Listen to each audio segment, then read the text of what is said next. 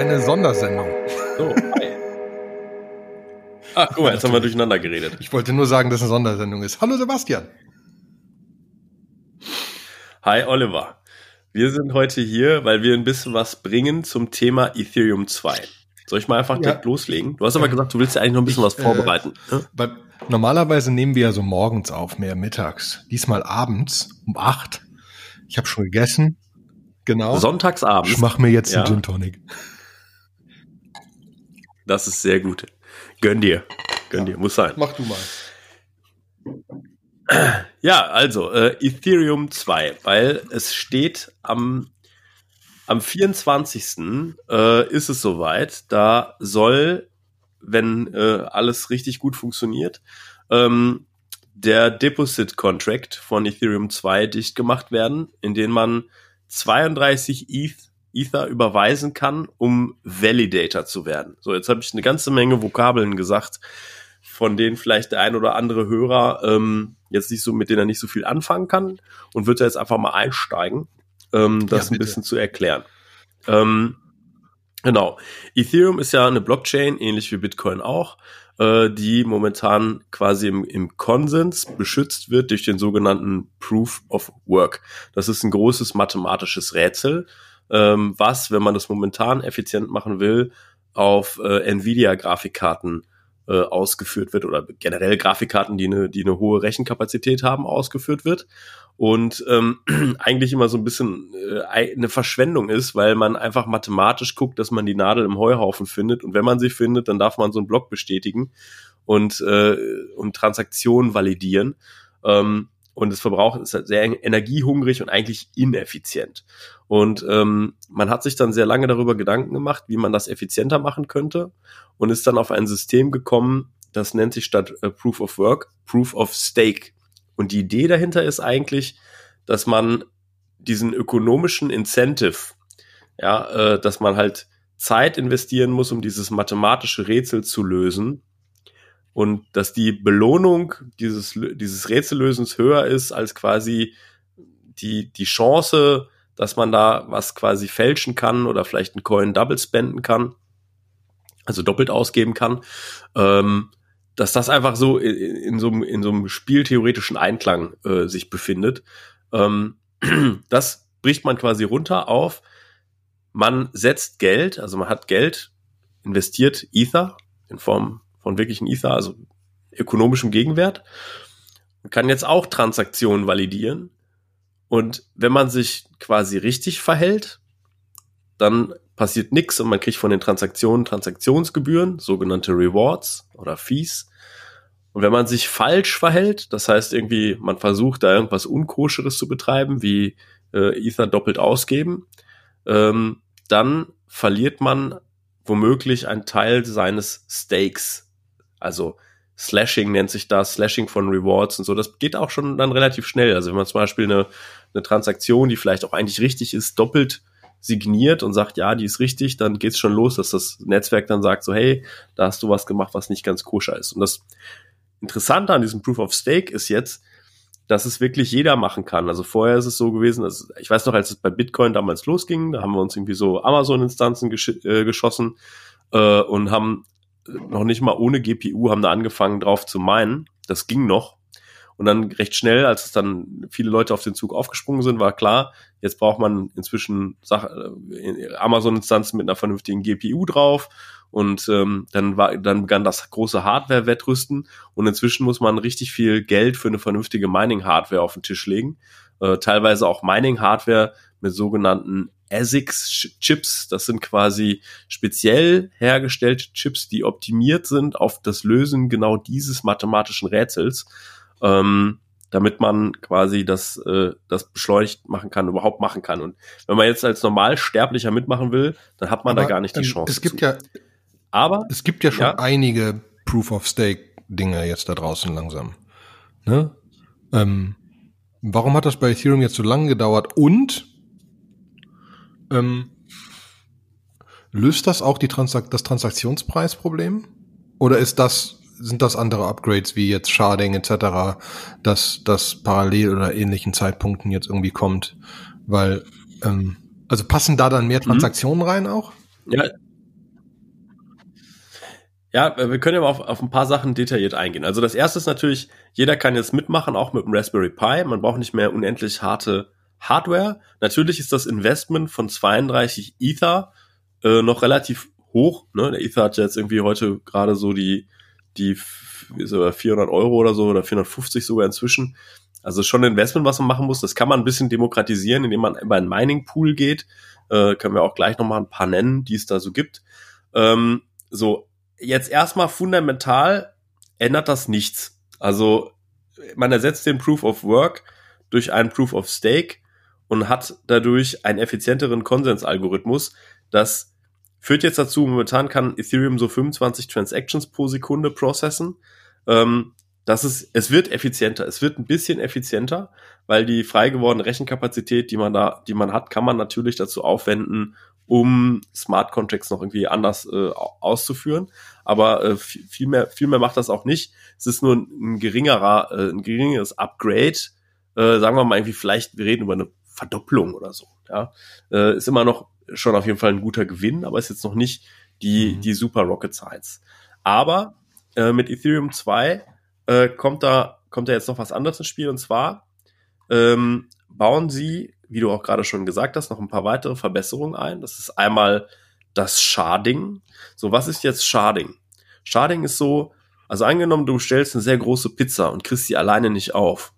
Ja, dann kannst du die, kannst du einen Kumpel dazu holen und dann teilst du die in zwei Hälften und jeder von euch schafft dann aber eine Hälfte. Dann hast du die quasi geteilt. Jeder hat einen Shard äh, aufgegessen. Ihr habt das dann geschafft. Ne? Und eigentlich funktioniert Sharding so. Man hat ein komplexes Problem und man partitioniert das und setzt halt viele Leute an diese einzelnen Probleme dran. Und das bauen sie gleichzeitig. Also wenn Ethereum 2 mit der Beacon Chain launcht, dann ist es erstmal so, dass diese Beacon Chain mit den Validatoren ähm, jetzt erstmal nur alle Transaktionen vom Ethereum 1 Netzwerk validiert. Ah, und das ist jetzt die Phase 0. Aber in der Phase 1 kommt dann dazu, dass quasi diese Charts eingeführt werden und das Ethereum 1 Netzwerk ist dann erstmal ein so ein Chart. Ja, das ist so die erste Optimierung. Da funktioniert es dann so, dass sie sich überlegt haben, okay, wie können wir jetzt weitere Dinge, also wie können wir diese Charts strukturieren? Ne, man könnte jetzt sich zum Beispiel überlegen, ja, wir nehmen alle Transaktionen und alle geraden Transaktionen gehen in den Chart und alle ungeraden Transaktions-IDs gehen in einen anderen Chart. Es gibt ganz viele Möglichkeiten, das Problem zu partitionieren. Da haben sich ganz viele schlaue Sachen überlegt. Ähm, und die, ich glaube, die Hauptfrage, die sie eigentlich für sich klären muss, ist, solange man Applikationen hat, die sich nur innerhalb eines Charts bewegen, ja, zum Beispiel, wenn man jetzt den Uniswap, das ist der verteilte, äh, der dezentrale Markt, über den wir gesprochen haben, wenn man sich da alle Transaktionen anguckt, könnte man ja sagen, man legt vielleicht alle Uniswap-Transaktionen in einen Chart. Und nur, wenn ich mit, mit äußeren Systemen interagiere, ich sende irgendwie, mach, hol was von woanders, mache einen anderen Smart Contract mit äh, ein anderes DeFi-Protokoll wie Aave oder äh, MakerDAO oder so, dann gehe ich auf andere Charts und die, die Aufgabenstellung, die man lösen muss, ist eigentlich, wie können diese Charts untereinander sauber kommunizieren? Und auch da haben sie sich eine sehr smarte Lösung äh, einfallen lassen, ohne halt irgendwie einen Chart komplett in einen anderen replizieren zu müssen. Denn sie sind quasi mathematisch in der Lage, Werte und, und State-Zustände ähm, zu signieren und die zwischen zwei Charts zu teilen. Ja, das ist so, mhm. das ist so die Idee. So jetzt, das ist Phase 1 beziehungsweise 1,5 dann gibt es auch irgendwann eine Phase 2. Da bringen sie äh, eine neue virtuelle Maschine in, mit ins Spiel, wo die einfach noch effizienter Smart Contracts ausführen kann. Und dann soll die Rakete richtig zünden. Ne? Dann soll es richtig abgehen, weil äh, da noch mal viel mehr Optimierungen drin sind, weil äh, da wurden einfach ein paar, paar Dinge so implementiert, wie auch jetzt, na, das ist ja so ein bisschen das Schöne, als man anfangs Solidity und die Virtual Machine geschaffen hat, da hat man sich ja sehr stark an Computern orientiert. Jetzt, da es plötzlich Applikationen für Ethereum gibt, gibt, sieht man eigentlich, welche Dinge man sehr häufig und sehr viel braucht. Und man bekommt ein Gefühl dafür, dass man vielleicht einfach Bytecode machen kann, der bestimmte Sachen sehr, sehr effizient regelt. Ja, also da wir uns jetzt bei Decentralized Finance natürlich schon im Finanzsektor bewegen, gibt es ein paar Sachen wie eine Transaktion ausführen, irgendwas validieren, irgendwas irgendwie nach doppelter Buchführung, eine Bilanz aufstellen oder so. Kleine mathematische Sachen, die man dann noch ein bisschen effizienter haben will, die dann direkt so ein bisschen in die, in die, in diese Virtual Machine eingebacken sind, ne, so dass sie dann effektiver mhm. werden. Habe ich das so zu Fragen dazu, Olli? Es ist einfach eine Reihenfolge. Haben wir einen Zeitplan dazu? Weil wir machen jetzt, also Ethereum 2.0 quasi, wir stellen einfach um, mhm. dass wir nicht mehr so riesen Compute Power brauchen. Was das ganze Ding mehr dezentralisiert, mhm. es ein bisschen effizienter macht, es umweltschonender macht zu einem gewissen Punkt, wobei ich nicht genau weiß, ob das ein, ein Thema war für die äh, äh, für die Ethereum Foundation. Ähm, und dann kommt das Sharding, das ist wesentlich, das wesentlich mehr Transaktionen erlaubt. Und dann kommt noch die neue Engine. Das ist, das ist die Reihenfolge, die wir schon wissen. Genau. Aber wir wissen keine, aber wir, wir wissen keine genaue Reihenfolge, äh, keine genaue Zeitlinie, ne? Also. Genau, wir wissen leider keine genaue Zeitlinie. Ähm, die gibt's auch nicht. Auch wenn man, also jetzt sagen wir mal, es ist ein bisschen Rätselraten. Das ist, wenn es nach den offiziellen Aussagen gegangen wäre, dann wäre irgendwie die Beacon Chain schon eigentlich irgendwie letztes Jahr, Ende letzten Jahres an den Start ge gegangen. Das hat jetzt bis Ende diesen Jahres quasi gedauert. Ne? Und auch ob sie jetzt wirklich am 1. Dezember live geht, wissen wir nicht, weil es müssen so rund eine halbe Million Ether gestaked werden oder es müssen mehr als 16.300 und ein paar zerquetschte Validatoren da sein.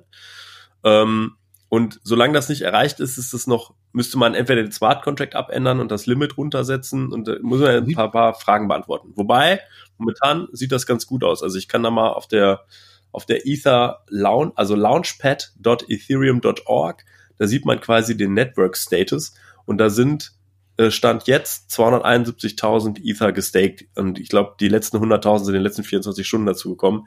Ich gehe mal davon aus, bis Dienstag, da geht's jetzt mit riesen Meilenstiefeln auf den, auf, de, auf den letzten Schritt zu. Okay, ja. das heißt, wir haben 271 ähm, sind gestaked, 524, 24.000 müssen gestaked sein. Mhm. Oder 600, äh, 16.304. Ja, das ist ja genau die Zahl. Das ist, ist wahrscheinlich das Äquivalente. Ich habe es nicht nachgeprüft, aber es wird wahrscheinlich und, so sein. Und, und aber so ähm, und ähm, jeder jeder, der ein Validator wird, muss diese 32 ETH reintun, ne? Kann man auch mehr reintun oder muss genau. man dann, nein? Man kann nicht, Nee, es müssen genau 32 sein. Und wenn man jetzt mehr reintun will, ne, also wir können ja auch mal ein bisschen mal darüber philosophieren, warum macht das denn jemand? Also wenn es interessiert, launchpad.ethereum.org, da kommt dann so ein Getting Started. Wie wird man eigentlich Validator? Und dann steht da, du musst diese 32 Ether haben. So, wenn du jetzt äh, weniger kannst du nicht depositen, geht einfach nicht. Dann rejectet dich der Contract. Wenn du versuchst, mehr zu depositen, dann werden aber auch nur die 32 quasi gegen deinen Validator gewertet. Das heißt, es, das Geld ist weg. Du hast es irgendwo hingeschickt und kriegst es da wahrscheinlich vermutlich nicht raus. Kann sein, dass du da nochmal irgendwann was aufmachen und irgendwie den, den Leuten, die es irgendwie fehlerhaft gemacht haben, da äh, Geld zurücküberweisen. Ähm, aber äh, jetzt muss man erstmal davon ausgehen, dass es weg ist. Man muss sowieso davon ausgehen, dass es erstmal für eine sehr, sehr lange Zeit eingesperrt ist. Weil wir haben ja ein bisschen über die Timeline geredet.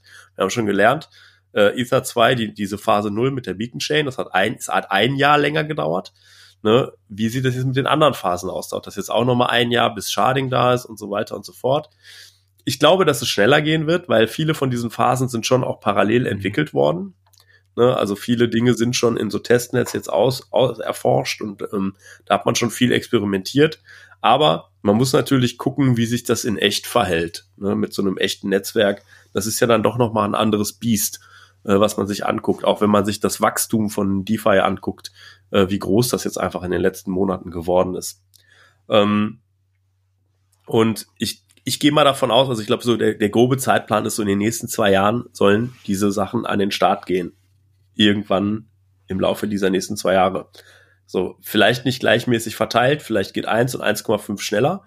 Das kann ich mir gut vorstellen, weil es jetzt keine super große Rocket Science, einfach zu sagen, das Ethereum 1 Netzwerk läuft als Chart auf Ethereum 2. Ne, ich glaube, dieses, dieses Aufteilen der Applikation, ein sinnvolles Aufteilen der Applikation, ein sinnvolles Aufteilen der States, das ist schon ein komplexeres Problem, wo ich mir vorstellen kann, dass man erstmal gucken muss, was machen die Leute eigentlich, wie kann man es aufteilen und dann mal ein paar Beispiele durchrechnen muss, wo man da eigentlich die Geschwindigkeitssteigerungen hinbekommen kann. So, ähm, ja. Und man muss wissen, wenn man jetzt anfängt, 32 Ether zu staken, da sind die halt für diese zwei Jahre, also man kann die nicht rausziehen. Die sind dann erstmal eingeloggt und sind weg. Jetzt kann sich natürlich jemand fragen, warum mache ich das eigentlich? Also warum soll das irgendwer machen? Was habe ich davon?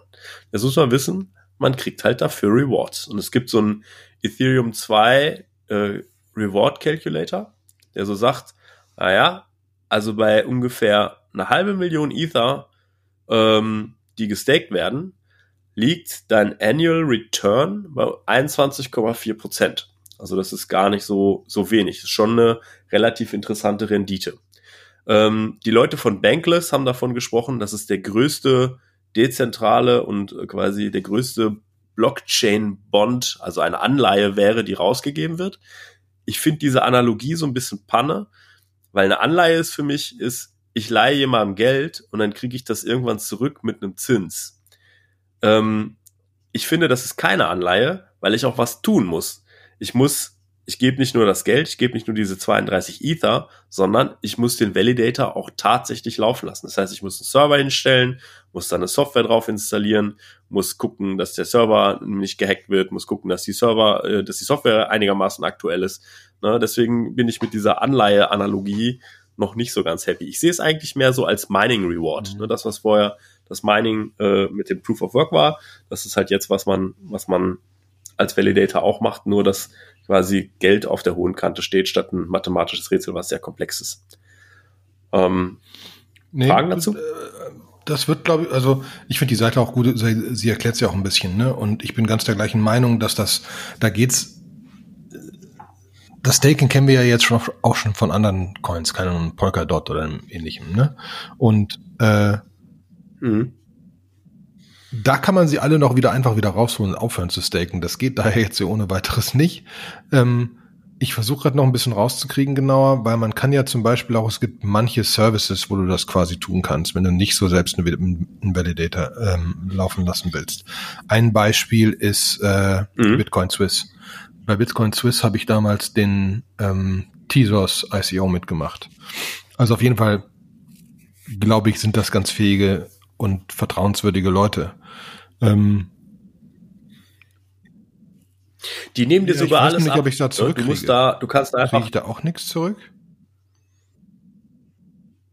Doch klar, also irgendwann kriegst du es zurück. Also wenn in der Sekunde, wo irgendwann Ethereum 2 Beacon Chain am Start ist, dann gibt's schon die Möglichkeit, dann auf der Ethereum 2 Chain soll es ein, ein Exit-Szenario für deinen äh, dein, äh, dein, dein Staker geben, weil auch die Rewards werden ja auch auf dein Ethereum 2 Konto eingezahlt. Also es ist nicht so, dass du die, die Rewards in Ethereum 1 bekommst, sondern die akkumulieren sich erstmal in der Beacon Chain und du kannst es dann rausholen, wenn die Beacon Chain auch voll läuft. Das wird auch bei, äh, bei Bitcoin Swiss nicht anders sein. Aber, also es gibt verschiedene Arten von äh, Stakern. Es gibt, glaube ich, die ersten, die es angekündigt haben, waren Rocket Pool, die gesagt haben, so, hey, wir ähm, ermöglichen dir, Ether zu staken und wir geben dir dafür eine Austauschwährung, die nennen wir, äh, ich glaube, R-ETH, also für Rocket Pool Ether. Und die kannst du auch wieder verkaufen. Und was der Preis dafür ist, tja, da lassen wir, das lassen wir den Markt entscheiden, so ein bisschen, ja. So, und ähm, die Analogie dazu ist natürlich, dass es einmal das alles liquider macht, ob das jetzt gut ist oder nicht, das sei jetzt mal so dahingestellt. Es gibt ein Lager, die sagen, ja, das ist super, weil das für mehr Liquidität sorgt. Es gibt welche, die sagen so, nee, das hat schon Sinn, dass das weggeschlossen ist. Ja, so, äh, so ein bisschen auch nochmal Liquidität aus dem ganzen Markt irgendwie bei Ethereum rausnimmt ähm, und auch da nicht den Incentive verwässert. Ne? Mhm. Also zu staken. Das eigentlich, eigentlich macht es ja das, das Netzwerk wertvoller, wenn man eine Verknappung da drin hat. Ähm, dann gibt es Liquid Stake. Ähm, es gibt von Ankara äh, das Staker-Protokoll, äh, die das machen, die glaube ich sogar dezentral sind. Aber all diese Systeme sind eigentlich so ausgelegt, dass es doch auch irgendwelche Leute geben muss, die Nodes betreiben, die dann auch noch mal ein bisschen was davon abkriegen. Und da ist noch nicht so ganz klar, die das jetzt eigentlich zum Launch schon an den Start gefahren bekommen. Während bei Bitcoin Swiss ist es so, die sagen, wir managen das, glaube ich, alles für dich. Ja, wir managen, dass da irgendwo ein Validator-Node läuft auf irgendeinem Server und die nehmen sich Genau, du davon. kriegst 85 Prozent der Rewards, den Rest nehmen die. Den Rest nehmen die. Ne? Das ist ihre Management-Fee. Ist ja dann auch nochmal ganz okay, wenn man jetzt irgendwie sagt, äh, man hat 524, äh, äh, man hat bei einer halben Million äh, gestakten Ether ist man immer noch bei irgendwie so, ja, äh, gucken wir mal, 21,6 Mhm. sogar. So, und ähm, was, was könnte das noch so interessant machen? Vielleicht einfach mal so dazu. Wer jetzt bis zum 24. nicht so ein Deposit gemacht hat und nicht gesagt hat, hello, ich, ich hebe die Hand und ich möchte Validator werden, äh, der kommt dann auch so schnell nicht wieder rein. Ne? Die haben gesagt, sie limitieren das, was an neuen Validatoren pro Monat dazukommen kann. Äh, das ist so ein bisschen so ein Closed Club. Natürlich können da Leute dazukommen, weil ja vielleicht auch mal Server kaputt gehen oder Leute die Lust verlieren. Ich meine, das ist vielleicht relativ viel Geld, was man investieren muss, um die Lust zu verlieren, aber whatever. Ja, jemand verliert seine, seine Keys äh, da, und äh, dann sind sie weg. Ja, gibt, gibt viele Gründe. Ähm, und äh, deswegen erlauben sie es schon pro Monat, dass Leute dazukommen können. Aber jetzt sagen, bis, wenn die jetzt mit einer, es nur ganz knapp schaffen und mit einer halben Million online gehen, dann dauert das mit der, mit dem Wachstum, was sie pro Monat zulassen, bestimmt irgendwie vier, fünf Jahre, bis sie an so einem Punkt sind, wo sie dann eine Million haben. Ja, äh, ich habe das Cap, was sie pro Monat erlauben, gerade nicht da, aber es klang relativ wenig. Ne? Das ist auch ein bisschen Psychologie wahrscheinlich wieder dahinter, bewusst so gebaut, damit jetzt bis zum 24. möglichst viele Leute da mitmachen. Ja? Leider Und ist mein früh dabei Account auf. Bitcoin Swiss immer noch nicht aktiv. Dementsprechend kann ich wahrscheinlich heute nicht staken. Bei Bitcoin Swiss muss ich es heute schicken, damit es rechtzeitig ankommt. Muss heute ankommen. Verdammter Mist. Ah, okay. Oder, ja, aber sprich mal mit denen, vielleicht machen sie nochmal eine Ausnahme. Ich glaube so, ich glaube, das ist alles nicht so, so richtig, weil zum Beispiel ich, ich habe jetzt die, ähm, die letzten paar Tage damit zugebracht, einmal äh, einen Validator auf dem Testnet Pyrmont laufen zu lassen. Das hat super gut geklappt. Äh, es gibt auch einen sehr, sehr guten Guide, den ich hier verlinke, wo man das quasi das Tutorial durchspielt. Ich habe mir so eine DigitalOcean-Instanz geschnappt und äh, habe das darauf irgendwie alles installiert und habe das dann anschließend nochmal fürs Mainnet nochmal durchgeführt, ja, um dann festzustellen, dass eigentlich fast alle Clients, also es gibt ganz viel, es gibt fünf oder sechs verschiedene, vielleicht sogar noch mehr Ethereum 2 Clients, die jetzt alle fertig geworden sind und alle sagen, haben so einen fetten Disclaimer, so, Achtung, wir sind noch nicht ready fürs Mainnet. Wir schicken, wir sagen euch Bescheid, wenn wir das sind, bitte kommt hier in unseren Discord-Channel, wo ich mir denke so, Ist ja jetzt ein bisschen knapp, ne? okay. Ähm, ja, ist aber schon ganz schön knapp, ne? wo dann aber auch von den Leuten so kommt, so, ja, also knapp noch nicht, weil wenn du dir den Smart Contracts anguckst, ähm, erst sieben Tage nachdem äh, die quasi das Goal erreicht wird, soll das Mainnet starten. Also kann das Mainnet überhaupt starten. Das heißt, du hast eine Notice von, von sieben Tagen, wo es dann wirklich fertig werden muss. Und es gibt, glaube ich, einen Client, der schon auch wirklich alles kann. Zur Not wechselst du auf den, weil das ist auch so, ähm, das war mir vorher nicht so klar. Dieses ganze, dieses Depositen kannst du jetzt schon. Und du kriegst dann eigentlich im Prinzip einen Token, wo, wo der sagt, hey, du bist ein Validator. Das ist sogar ganz lustig, weil äh, du kriegst tatsächlich einen NFT-Token dafür, dass du, weißt du, so ein, hey, Ethereum 2.0 Genesis, ich war dabei, äh, der vielleicht ja irgendwann mal in irgendeiner Zukunft wieder so eine seltene Briefmarke ist, weil es, es gibt ja nur 16.384 davon, ja, ähm, weltweit. Ja, ähm, ist zwar immer noch eine ganz, ganze Menge. Muss ich jetzt doch noch meinen eigenen. Validator laufen aber, lassen, äh, wenn ich so einen NFT-Token kriege? Zum Beispiel, ja. Ich kann Ah. dir helfen. ich habe das jetzt schon zweimal gemacht. So, und ähm, der, der ganze Prozess ist, es ist ein bisschen ruckelig. Ich empfehle gute Linux-Kenntnisse, ja, auch wie man mit einer Firewall sauber umgeht. Ähm, so, aber es ist auch nicht super hart. Also es ist schon wie, so ein Text-Adventure, man hangelt sich so durch. Wenn man nicht weiterkommt, kann man im Discord-Channel fragen, da wird dann auch gut geholfen. So, äh, und ich habe es aber eigentlich ohne Hilfe auch irgendwie alles hingekriegt es hat alles so funktioniert. Da jetzt auch nochmal, ähm, die Deposit Keys, die man sich generiert, die funktionieren für jeden Client. Also selbst wenn ein Client jetzt irgendwie da einen Bug drin hat und sagt so, also sorry, wir schaffen es bis zum Mainnet nicht an den Start, dann installiert man halt einen anderen Client und lässt halt den laufen. Äh, die, die Keys sind die gleichen. Ne? Der Prozess ist halt, dass man quasi auf launchpad.ethereum.org geht, da klickt man sich durch, da muss man sich erstmal alles durchlesen, ne, was sind die Risks, ne, da gibt's einmal halt irgendwie tatsächlich, dass man irgendwas doppelt signiert oder wirklich versucht proaktiv irgendwas zu bescheißen, dann wird man geslashed, wenn das passiert, wenn man, dann verliert man erstmal einen Teil seiner Rewards. Wenn die alle sind, dann geht's auch an die Substanz, dann geht's auch an diese 32 Ether. Wenn die unter 16 Ether sinken, dann fliegt man sogar aus dem Validator Pool raus. Dann ist man draußen. Ja, dann heißt irgendwie, Huecker, sie sind raus. Und dann ähm, kann man okay. nicht mehr mitmachen.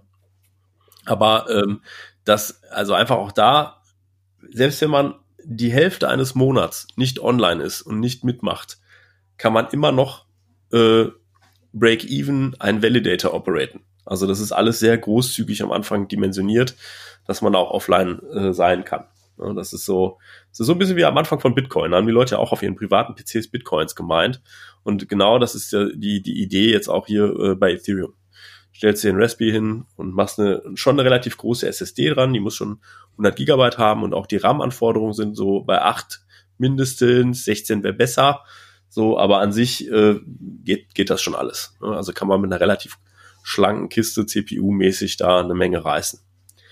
So, ähm, Boah, jetzt muss ja. ich wieder nachdenken, ne? Was mache ich denn jetzt? Jetzt? Ähm, ja, was mache ich denn jetzt? Was Aber machst nein, du jetzt? Nein, ich betreibe jetzt nicht meinen eigenen Validator. Äh, dafür bin ich dann doch zu faul. Weil es ist ja schon einfach, das Ding muss laufen. Der Server muss laufen, der ja. Server muss was tun. Ich würde ja, auch Spaß so mit einen aufsetzen. Ja, aber nein, laufen lassen nicht. Ja, gefährlich, gefährlich ne? keine Ahnung, ist ja auch, da sind ja in Anführungszeichen nur 32 ETH drin, ne? Also der, der Reward ist zwar 20 Prozent, ja, aber eben. ist jetzt, also. Ja, gemessen an den, äh, genau, das, das muss man einfach mal in so ein Verhältnis setzen. Es ist so jetzt, jetzt nicht, dass man danach äh, quasi in Rente gehen kann, ja, außer man betreibt mehrere äh, mehrere Validator parallel, ja, äh, dann wird es vielleicht schon gehen. Aber ähm, da, da muss man sich auch fragen, wer macht das schon? Wer will das schon? Und man hat natürlich auch gewisse Risiken. Ne? Also das ist jetzt wirklich so ein Genesis-Moment und man muss wissen, vor dem Piemont äh, hat es das Madala Testnet gegeben. Und beim Madala Testnet hat es beim Genesis so ein so ein Mega-Bug gegeben, dass sie das irgendwie so zweimal machen mussten. Und es war so, es war schon auch irgendwie spannend, ob das überhaupt funktioniert. Ne? Und ja, hey, da ist eine Menge Code produziert worden. Fünf verschiedene Clients, viel Diversity in, den, in, den, in der Infrastruktur. Klingt für mich erstmal fragil. Dann, ne, ich glaube, die ganzen Hacker, die Whitehead-Hacker, Hacker, die werden sich natürlich schon so ein bisschen die Zähne ausgebissen haben an den, an den Testnets. Aber die ganzen viel talentierteren Blackhead-Hacker, die gehen natürlich erst dann drauf, wenn es mhm. auch was zu holen gibt, ne, wenn das Ding live geht. Ne, das, äh, da, äh, das wird ja jetzt nochmal alles spannend. Ne? Und da kann auch sein, wenn da jetzt irgendwie ein riesen Crash kommt und irgendwas passiert, das wird dem Ethereum-Preis nicht gut tun und auch der Community nicht gut tun. Ich glaube aber, dass sie sich da ähm, auch ordentlich rausmanövrieren werden. Also die werden das, aber werden einfach weiterbauen. Mir fällt doch noch eine Frage ein. Wann geht denn, geht denn Ethereum ja. 1 überhaupt aus? Oder also wird, wird ja. Proof of Work ausgehen, ersetzt werden? Ja, äh, spätestens dann, wenn der Switch kommt, dass Ethereum 1 nicht mehr als eigenes Netzwerk mit einem eigenen äh, Go Ethereum Validator oder einem anderen, also einem Go Ethereum äh, Client läuft, sondern dann, wenn das als Shard läuft in Ethereum 2 und nur noch die Validator dafür verantwortlich sind, dass in dem, in dem, in der Chain Konsens herrscht. Okay, aber, aber welche Ether-Token, also welche Coins liegen denn jetzt wo? Es wird alles, was in Ethereum 1 ist, wird es auch in Ethereum 2 geben. Und die liegen eine ganze Weile, wird alles doppelt, wird erstmal doppelt ver ver verbraselt. Ja, also äh, in Ethereum 1 Chains wird es Clients geben, die Proof of Work machen. Auf der Beacon Chain wird es Validatoren geben, die das dann auch nochmal bestätigen. Das lassen sie erstmal eine Weile lang parallel laufen. Und wenn sie sehen, das funktioniert alles gut oder so, dann wechseln sie irgendwann komplett auf und Proof das, of Stake du, rüber. Und das, was du mit dem, das, was du mit dem, mit, mit dem Chart meinst, ist eigentlich als solches nicht der Coin, sondern die Smart Contracts. Äh, Weil ich meine, der Coin ja, ist ja quasi jetzt gedoppelt. Der wird, also du hast Ethereum 2 und du hast Ethereum 1 und du hast genau gleich viel und ja, die Frage ist, also mit den Charts, da ist jetzt noch nicht ganz klar, was, was die Partitioning-Regel mhm. sein wird. Ja, genau. Ne, ich habe jetzt vorhin noch schon mal so ein paar aufgezählt. Ne, so, und äh, am Anfang gibt es erstmal keine Partitioning-Regel, sondern alles ist, alles ist da. Du hast einen dicken, fetten Chart, in dem ist Ethereum 1 komplett drin. Spannend wird es dann, wie sie es mhm. aufteilen. Aber ist, aber es wird sein, aber ist Ethereum so sein, 1 drin? Was das eigentlich glaube, heißt, sind die Smart Contracts aus Ethereum 1 drin. Das heißt, die sind, die sind auch drin. Du wirst nichts als Smart Contract Developer so das Versprechen. Heißt erstmal, dass du nichts ändern musst, wenn du auf Ethereum 2 laufen wirst, sondern kannst einfach, es kann einfach alles weiterlaufen. Das ist für dich äh, quasi intransparent, da hast du nichts mit zu tun. Ich habe das dumpfe Gefühl, wir müssen das irgendwann nochmal anders erklären. Weil, also. Das kann gut sein, ja. Ich habe verstanden, was passieren wird. Aber ich, aber ich krieg in meinen Kopf ja. das Bild nicht 100% rein, was Ethereum 1 ist und was Ethereum 2 ist. Ne? Da ist, da ist ein, da ist ein Proof of Work und ein Proof of Stake, wo dann irgendwelche Coins gemeint werden mit quasi. Die einen kriegen das, weil sie 32 ETH gestaked haben, die anderen kriegen das, weil sie ein Rätsel gelöst haben. Das läuft theoretisch noch parallel. Sind die Rewards dann jetzt doppelt so hoch, solange die parallel mhm. laufen? Oder werden die Rewards auf beiden Seiten halbiert? Na, das ist eine gute Frage. Also ich glaube erstmal, dass die, die ursprüngliche Reward-Mechanik, ne, ähm, wa was da wann passiert. Ich glaube, dass während die Beacon Chain jetzt erstmal komplett läuft, dass, ähm, dass die Rewards an der Stelle ähm, dass erstmal die Reward, die Fees, über die du jetzt gerade sprichst, dass die erstmal bei Ethereum 1 bleiben. Aber auch da gefährliches mhm. Halbwissen. Ne? Ähm, bin ich schwimmig, muss ich ganz ehrlich gestehen. Ähm, sobald es irgendwann Blocks gibt, die nicht mehr vom Proof of Work produziert werden, sondern von den Validatoren, was ja auch möglich ist. Es geht ja nur darum, dass du einfach einen anderen Konsensusalgorithmus hast. Da, ab da gehen natürlich die Rewards komplett äh, in die auf Das heißt, die, die können zum Beispiel sagen, die Hälfte der die Hälfte der Blocks werden durch den einen, die anderen durch den anderen zum Beispiel, weil es ist ja es sind ja zwei ja. theoretisch parallele boah, Blockchains. Es sind zwei, es genau, es sind, also so habe ich es zumindest verstanden. Es sind erstmal zwei theoretisch parallele Blockchains. Ne, das Ganze stammt ja auch noch aus einer Zeit, wo, wo es noch nicht sicher war, dass Proof ja, of Stake funktioniert. Ne, und da hat man, da hat man so gesagt, so, ja, lass erstmal ausprobieren, lass erstmal vielleicht sowas machen, dass wir sagen, wir validieren mit Proof of Stake und wenn wir da Konsens gefunden haben, schicken wir nochmal ein Proof of Work drüber, äh, der das dann auch nochmal absegnet um da so eine wirkliche endgültige Sicherheit zu haben. Und ich denke mal, dass die Fees und die ganzen Rewards, die werden erstmal anteilig wahrscheinlich irgendwie aufgeteilt oder vielleicht auch mal gar nicht. Das ist so ein bisschen dieses, dieses Initial Risk, was man irgendwo mitträgt und dafür kriegt man dann später ein bisschen mehr oder so. Äh, das, also die, die Economics an der Stelle, die kenne ich nicht bis ins Detail, ne, ähm, sondern ich vertraue, dass die Erfinder von, von Ethereum sich da was Schlaues ausgedacht haben, so dass es nicht am Ende für mich völlig sinnlos ist, das zu machen. Ja, ich glaube ich glaub eher ganz im Gegenteil. Ich glaube, das ist sehr sinnvoll. Also ähm, wir haben ja auch super früh eine kleine Mining Farm bei Inan Elements gebaut, um Ethereum zu meinen. Äh, das war sehr sinnvoll für uns. Nee, ich glaube, das jetzt direkt mitmachen ist 100% sinnvoll. Ähm, ich habe auch, ich, ne, es gibt so Momente, wo ich einfach akzeptieren kann, dass Sachen so sind und dann kann ich damit erstmal weiter agieren. Und das kann ich jetzt auch in dem Sinne von, das sind halt irgendwie zwei Chains. Aber 100 Prozent, wenn das zusammenwandert und so weiter. Also, keine Ahnung, ne? Du hast wahnsinnig viele Tokens auf der ja, Ethereum ich bin auch Blockchain. Die sind auf der Ethereum 1 Blockchain. Also das ist, wenn jetzt das Ethereum 2 launcht, würden, werden ja theoretisch alle, alle Wallets kopiert dahin, damit du dein Wallet auf Ethereum 2 hast und auf Ethereum 1 und auch die gleichen Werte da hast. Und das muss ja in, synchronisiert sein. Frage ist nur, werden die, werden die Smart Contracts und die Tokens, werden die auch kopiert? Sind die dann auch zweimal da oder sind die nicht zweimal da? Es ist alles komplett dupliziert. Das ist auch einer der Gründe. Wenn du diese Anleitung durchspielst, um einen Validator laufen zu lassen, dann ist das erste, was du installierst, ist ein Ethereum 1 Client, den du auch komplett erstmal synchronisieren musst, bevor du einen Ethereum 2 Client installierst, der mit dem Ethereum 1 Client sprechen kann, um sich voll zu synchronisieren. Mhm. Ja?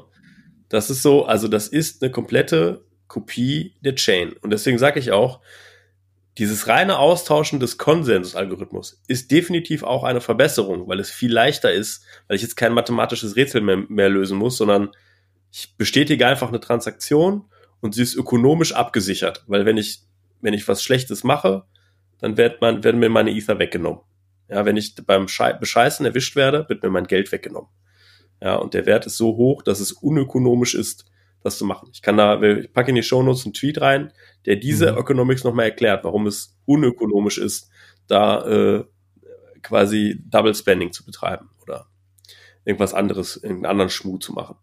So, aber ähm, es ist erstmal komplett das Doppelte. So, und ähm, das sehe ich auch eine der, als die größten Risiken. Ich verstehe dich komplett. Das ist so, also ich bin ja aus Softwareentwicklung und kenne mich da gut aus. Ne? Und ein großes Problem, was man immer hat, ist, man hat einen Prototypen gebaut, ein Startup hat einen schönen Prototypen gebaut, der funktioniert auch. Der ist aber jetzt, sagen wir mal, vielleicht nicht nach den Best Practices der Softwareentwicklung gemacht worden.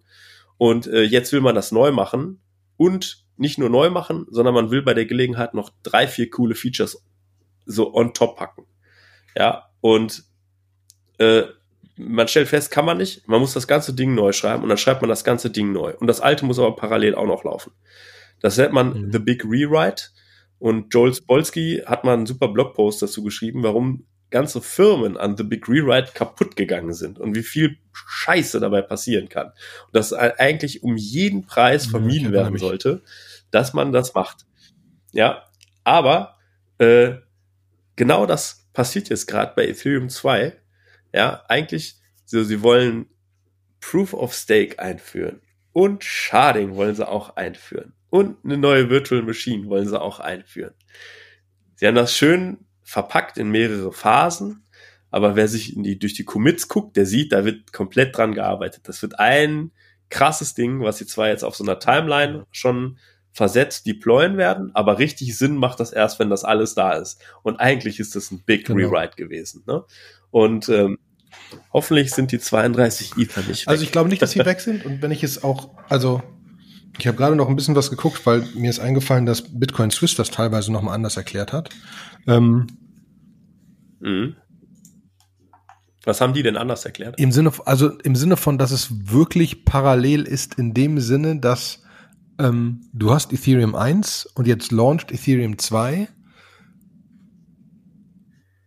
und dein Zeugs existiert auf Ethereum 1 und nicht als solches auf Ethereum 2 Du kannst das transferen zu Ethereum 2.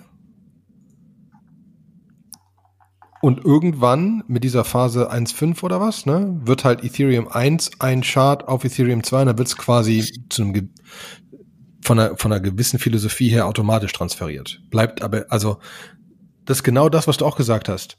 Die müssen irgendwie überlegen, wie sie die Charts nachher machen. Du wirst einen Chart haben, das ist alles Zeug, was in Ethereum 1 existiert.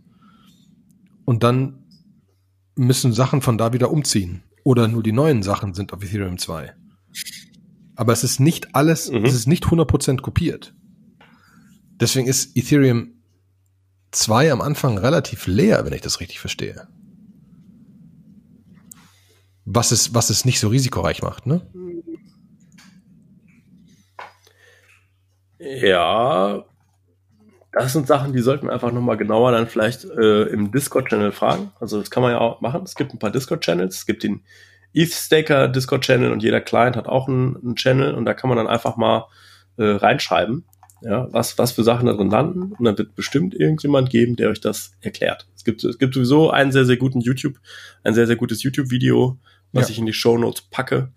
Äh, und da wird auch super viel erklärt zu dem Thema. Ähm, wie gesagt, ich hatte es da ein bisschen, bisschen anders verstanden noch, dass, dass es am Anfang nicht ganz so super leer ist, äh, sondern dass du halt, dass halt schon Sachen da auch das. Nee, da werden ganz bestimmt Blöcke werden. produziert und so weiter, da Sonst, wird alles produziert. Nur wenn eh, also Wenn ich meine Ethereum 1 nicht rüberschiebe auf Ethereum 2, sind sie nur auf Ethereum 1. Das heißt, das muss alles parallel laufen. Ne? Das heißt, wenn jemand was rüberschiebt, ist der Smart Contract ein mhm. bisschen, ne, also wenn jetzt, wenn du jetzt irgendwelche Tokens, die müssen interagieren, weil ich kann meine Tokens darüber schieben oder meine Ether darüber schieben und die und mein Wallet da haben und sonst was und irgendwann habe ich auch meine Tokens da und die sind dann auf beidem. Also das muss schon interagieren, da wird schon was passieren. Aber es ist nicht so, dass alles auf der Ethereum 2 mhm. Chain passiert und auf der Ethereum 1 Chain passiert. Deswegen muss die Ethereum 1 Chain da auch moven. Sonst würde man ja sagen, wir machen die aus. Das ist ja dann mehr so ein Backup. Wir lassen den alten Rechner noch laufen. Aber der, aber der alte Rechner verschwindet ja nicht. Mhm. Der alte Rechner wird ein Chart auf Ethereum 2. Ne? Dementsprechend muss da was drin sein. Ja, also genau. Wird der alte Rechner, der alte mhm. Rechner, also wird der alte Rechner nie ausgemacht. Aber das würde, aber das würde, aber das würde, aber das würde der These widersprechen, dass du irgendwas auf Ethereum 2 moven musst sondern das wird dann einfach sagen, ja gut, das ist halt ein Chart von. Nee, du musst nicht moven. Früher oder später ist Ethereum 1 einfach ein, ein, ein, aber wenn du jetzt zum Beispiel, wenn du dein Staken machst, dann schiebst du jetzt deine Ethereum von Ethereum mhm. 1 auf Ethereum 2, die sind auf Ethereum 1 weg und sind nur auf Ethereum 2 und sind da gelockt. Mhm. Und kommen deswegen teilweise da eventuell auch gar nicht mehr raus, weil dafür muss 1.5 da sein, bis Ethereum 1 auch als Chart existiert auf der Ethereum 2 Chain. Ja. Früher kann das, das gar nicht mehr raus. Du kannst nur hinschicken. Klar, wenn so, ja. ähm, ja. Dementsprechend bin ich auch deiner Meinung, das wird alles relativ schnell passieren. Und es sind ja auch drei vollkommen getrennte Dinge. Da arbeiten Leute an, an, an drei verschiedenen Sachen. Das sind ja drei komplett getrennte Dinge. Relativ. Hm? Mhm. Genau. Ja. Nein, nein, also die Virtual Machine, die ist auch, äh, das ist auch etwas, was von anderen Kryptoprojekten eingesetzt und auch teilweise gepusht wird. Ne, weil alle Kryptoprojekte das gleiche haben, da zahlen eine Menge Leute, zahlen auf diese Entwicklung ein. Ne, beim Sharding glaube ich, das ist schon was sehr Innovatives und sehr Spezielles. Und ich glaube auch, dass man da wirklich auf die Anwendung ja. gucken muss, die drauflaufen. Spannend. Jetzt habe ich doch wieder gesagt, verdammt, ich soll nicht so oft spannend sagen. Ich habe heute, glaube ich, nur einmal spannend gesagt. Ist also gar nicht so schlimm. Ähm, ich weiß, ich sage ganz immer ja und genau, ja. so ist das halt. Ja, aber das ich habe viel gelernt. So, ich auch. Ihr könnt ja mal ein bisschen mit uns interagieren. Also erstmal 24. ist Deadline. Ich hoffe, wir kriegen den Podcast noch rechtzeitig an den Start gefahren und vielleicht hat der ein oder andere Lust ja noch mal einen Validator laufen zu lassen.